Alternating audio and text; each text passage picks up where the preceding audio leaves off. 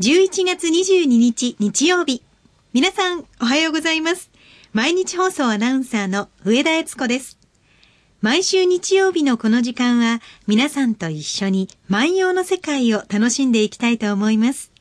私たちに万葉時代のちょっぴりいい話を聞かせてくださいますのは、奈良大学教授の上野誠先生です。先生おはようございます。おはようございます。今日も皆さんからいただきましたメールを一通ご紹介いたします。えー、ラジオネーム、長持さんからいただきました。ありがとうございます。えー、私はいつも、ポッドキャストで聞いています。日曜の朝はなかなか起きることができませんので、といただいておりますが、そういう方も多いみたいです。そうですよ。うん、この季節、だんだん寒くなってきましたからね。起きにくくなってきますからね。えー、あの、パソコンから聞いていただけるので、またよろしければどうぞお聞きください。えー、古代の人々の感性の豊かさにいつも感心し、感じることの大切さに気づかされます。一方で、時間に追われて毎日を過ごしている自分の姿を振り返ると、哀れになってしまいます。感じる心をもっともっと大切にしたいと思います。これからも楽しみにしていますといただきました。あありがとうございます。ありがとうございます。確かにね、うん、あのこう歌などをですね読んでいるとですね、えー、あの季節を自分がいかに忘れているかっていうことですよね。はい、でもう一つはですねその生活に追われている時にこうふっとですね、えー、ああじゃあ今頃ねえー、春日山のもみじはどうなってるかな、うん、あ断山神社行ったらあのそろそろ色づいてるかな？なんていうふうにこう思いますので、はい、やっぱり歌で季節を知るっていうことも現代人あるかもしれないですよね。その季節にあの合った歌をあえて読んでみるっていうのはいいかもしれませんよね。そうですね。そうですね。うん、あの今はね考えてみるとね、割とね、季節感、まあ、例えばショーウィンドウもあの季節感を表しているんですが、はい、案外ね、季節感を表してるのはね、部屋の中で存在感を持って、季節感を表してるのはね、これはね、カレンダーの写真かもしれない、ね。ああ。うん。あのまあ、お花などをね、えー、生けられる方や植木をしてらっしゃる方は別でしょうけれどもね。はいうん、私の家でですね、その季節ごとに何か変わるものっていうのは、ひょっとすると本当に貧しい話なんですが、あの、カレンダーぐらいかもしれないですね。でもあれも本当に忙しすぎると、カレンダーめくるのを忘れてたりして、そうですね。ダメだな、自分って思いますよね。そうですね、そうですね。そういう意味でですね、私、まあ、本当に忙しい人ほどですね、えー、まあこの番組聞いていただいて、でほっとしていただいて、うん、えー、で、こう、またですね、あの、季節の移ろいを感じて、えー、感性を豊かにしてほしいと思いますね。これも季節の移ろいというのかわかりませんが、うちあの、カブトムシを夏に飼ってたんですよ。はいはいはいはい、で、もうみんな、あの、死んじゃったんですが、その、あの、カゴをね、うん、虫カゴをそのままにしていたら、うん、幼虫が出てきたんです。お育てなきゃ。ねえ、うん、びっくりして、うん、もうあれ幼虫の時ってどっちかっていうとちょっと気持ち悪いじゃないですか。白くてブニョブニョしてて。これがカブトムシになるのかって思いますけどね、うん、ちゃんと時間が経ってその間成長してたんですね。卵があるっていうことも気づいてなかったんですそうですね、えー、でもねやっぱりこう生命はこう循環するってことですよね、はい、でこう季節に合わせてその木はですね何十億年もかけてですね、はい、その季節に合わせてその風土に合わせて、えどうやったらね生き延びることができるかって考えてその結果ですよその結果ですよ、えー、ちょうど10月から11月12月の初めにかけてもみじをして、それで散っていったら、また生命がつながっていくというふうに考えたわけですよ。ですから、そういうことで考えると、その長い歴史を持って、その進化していって、その最適の形を持ったものだけが生き残っている。じゃああれ色づくっていうのも、うん、色づいた方が人間が綺麗だと思って、うん、いろんなところに植えてくれるからとかそれもあると思いますが、ね、なんかね、私が聞いたところによると、ええ。あの、葉っぱから養分を引き上げてしまうって聞いてきましたけどね。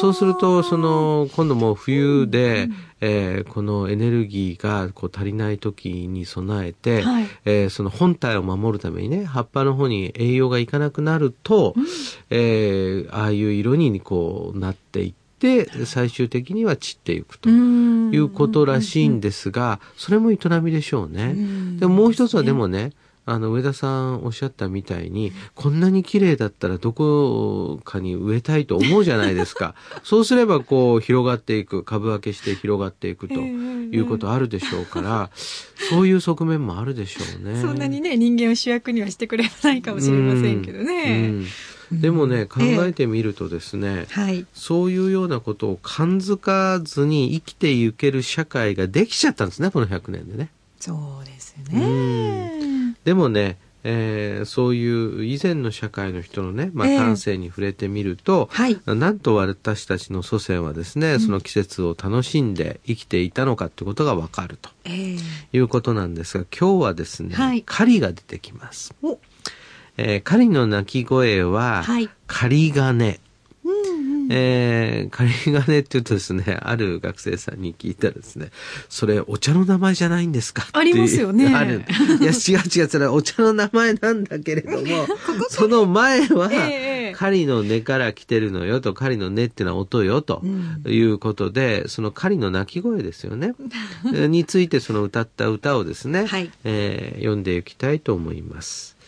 仮金の声聞くないに、明日よりは春日の山はもみち染めなん。狩り金の声聞くないに、明日よりは春日の山はもみち染めなん。えー見ていきたいと思います。えー、仮金のっていうのは仮の声ということですね。仮金の声聞くない。そのお声を聞くと同時にぐらいのことですよね。えー苗にっていうのはもう、それをもうそれとするとすぐぐらいの感じですから、えー聞くとすぐにとかね、聞くと同時にぐらいの感じなんですが、えー明日よりは明日からは春日の山はもみち染めな、もみじを、に染まっていくであろうとこういうわけですね。はい。で、これはですね、この人の経験ですね。ええこの人があ何年生きていたかは、これはわかりませんが、歌った時にね、えー20歳だったのか30歳だったのかはわからないんですが、はい。この人の経験から行くとですね、ええその狩りがやってくると、ちょうど春日山のもみじが始まるというふうに考える。うん。まあ連動していく。だから A という現象が起きると、多分 B という現象は近いぞって考えるわけですね。髪の毛がなんだかわからないけど、うねるぞと思ったら雨が降る。ああ、女の人はそうかもしれないですね。ええうん、湿度でね、変わるわけですね。はい。うん、そういうこう、あの、関連っていうのはあるわけですね。ええで、これはですね、まあ私、あの、学生など、まあ、あの、冬休みやですね、はい。春休み、夏休み、まあ学生さん休み多いですから、旅行にね、ええ。あの、行く学生多いんですが、その時にね、言うのはですね、その安全を、まあ確かなものにするためにはね、やっぱりその感性を磨きなさいと、どういうところが危ないかっていうのをね、その感じ取れるようになりなさい。例えばね、あ、この道はね、あの、夜中でもね、あの、これだけ人通りがいるんだから歩いてもいいだろうって考える。さらにはですね、この道はね、もう7時過ぎたら歩くのはやめようとかね、そういうのをね、昼間歩いてるうちに感じるような感性を持って、未然にその事件、事故を防止しなさいってことを言ってるんですねあ。でも旅行に行くとこう感性が研ぎ澄まされる感覚にはなりますよね。なりますこういろんなことに敏感にはなりますもんなりね。で、これはね、なぜかって言いますと、ええそういう人がない人は、例えば列車を乗り過ごしてしまったりとか、まあなりますからね。ええまあそれが一つなんですが、あの、どうもですね、人間っていうのは新しい情報が入ってきた時には、やっぱりそれをこう取り入れなければいけないっていうふうに考えるみたいですね。うん。ですから、もう新しい場所に馴染むためにですね、はい。えーその、その場所でその収集される情報はですね、なるべく早く頭の中に入れてしまおうということがどうもね、こうあるみたい。だから変に目が冴えたりしますもんね。なかなか寝つけなかったりね。えー、で、ですからね、初めての場所でそういうような、その生活に、人間が生きていくのに必要な情報っていうのをどういうふうに、えー、まあ、インプットして整理するかっていうのは一つ。やっぱり危険は危険な場所であるってことをどういうふうに察知するか。様々なね、あの、ことがあると思うんですが、これね、日常生活の中でね、はい、うん今のように電気もない、えー、ガスもない、うん、でそういった中でこう生活していく時にはですね、はい、まずその日が短くなればね、うん、それに合わせてさまざまな生活のサイクルを考えなきゃいけないわけですよ。もう、えー、5時半になったらね、暗くなるからね、もう、その、畑で働くのはね、4時半ぐらいまでにしとかないと、うん、歩いて帰るって炊事をしなきゃいけないってことになると、ね、これぐらいかかるなっていうようなことをね、考えながら昼間働いてるわけですよ。そうですね。今ないよね。ないですね。本当日が暮れたら電気つければいいかっていうのが当たり前ですもんね。当たり前ですよね。そっか、仕事が終わってないのに真っ暗になってしまったっていう感覚ってどんななんでしょうね。で、その後ね、えー、山道を通って家に帰って、はい、ご飯作らなきゃいけないと思うと、泣きたくなりますね。泣きたくなりますよね。うん、で、でもおそらくね、それはやっぱり様々な知恵っていうのがあって、、はい、それに合わせてやっぱり人間生きていくしかないんでしょうね。何かだから耳を澄ましていればヒントがあったってことですね。うん、そうですね、うん、で、おそらく食べるものだってね、えー、もうこの季節にはね、例えば栗がありますねとか、この季節には川で何かが取れますねとか、うん、そういうのが頭の中に全部入っていて、それがこう切れ目なくこううまく回るように考えていくんでしょうね。考えてるね。で、今日はね、やっぱり焼きそばにしようとか、そういう生活ではないわけですよね。あの、今日はね、ちょっと寒いからね、おでん買っていきましょうっていうわけにはいかないんですよね。か。今はもうテレビとかラジオのニュース、新聞でも、あの、カニが解禁になりましたって、ニュースが流れるから、はい、あ、カニが解禁になったんだって思いますけど、うん、そういうのがないと何にもわからないですもんね。そうですよね。そうですよね。私なんて。だからそれを、だからメディアによって、季節の変わり目っていうのを知って、それに合わせてさあ何々しましょう。でもしなくてもよいと。でも、ししたいよね、楽しみたいよね、カニ食べたいよね、もみじ見たいよねっていうようなこう気持ち。でこれ両方こうあるんですが、この歌なんかこう見るとね、えー、一見ですね、はい、やっぱ優雅ですよね。その狩りの音を聞くと同時にね、ああ、思うわけですね。これ、これはまあ、聴覚ですよね。はい、もう、で、面、まぶたの中にはですね、ああ、これからもみじするだろうな、春日山だ。優雅ですね。優雅ですね。本当です、ね、優雅ですね。自分の想像の中でこう、ゆっくり季節が変わっていくんですよね。だからこういう気持ちで生活している人は、肩こりなんかないですよ。頭痛なんかない。なんかこう、空をゆっくり見上げているイメージですね。でもね、えー、多分そういう話をねするとね上野さん何言ってんですかと。奈良時代を生きた我々だってね、もうこんなに大変なことがいっぱいあってね、うん、そういうその日常のね、もう雑々としたものからね、逃れんがためにこういう歌を作ってるんですよ。これがもう私たちのね、日常だとは思わないでください。って言われるかもしれない。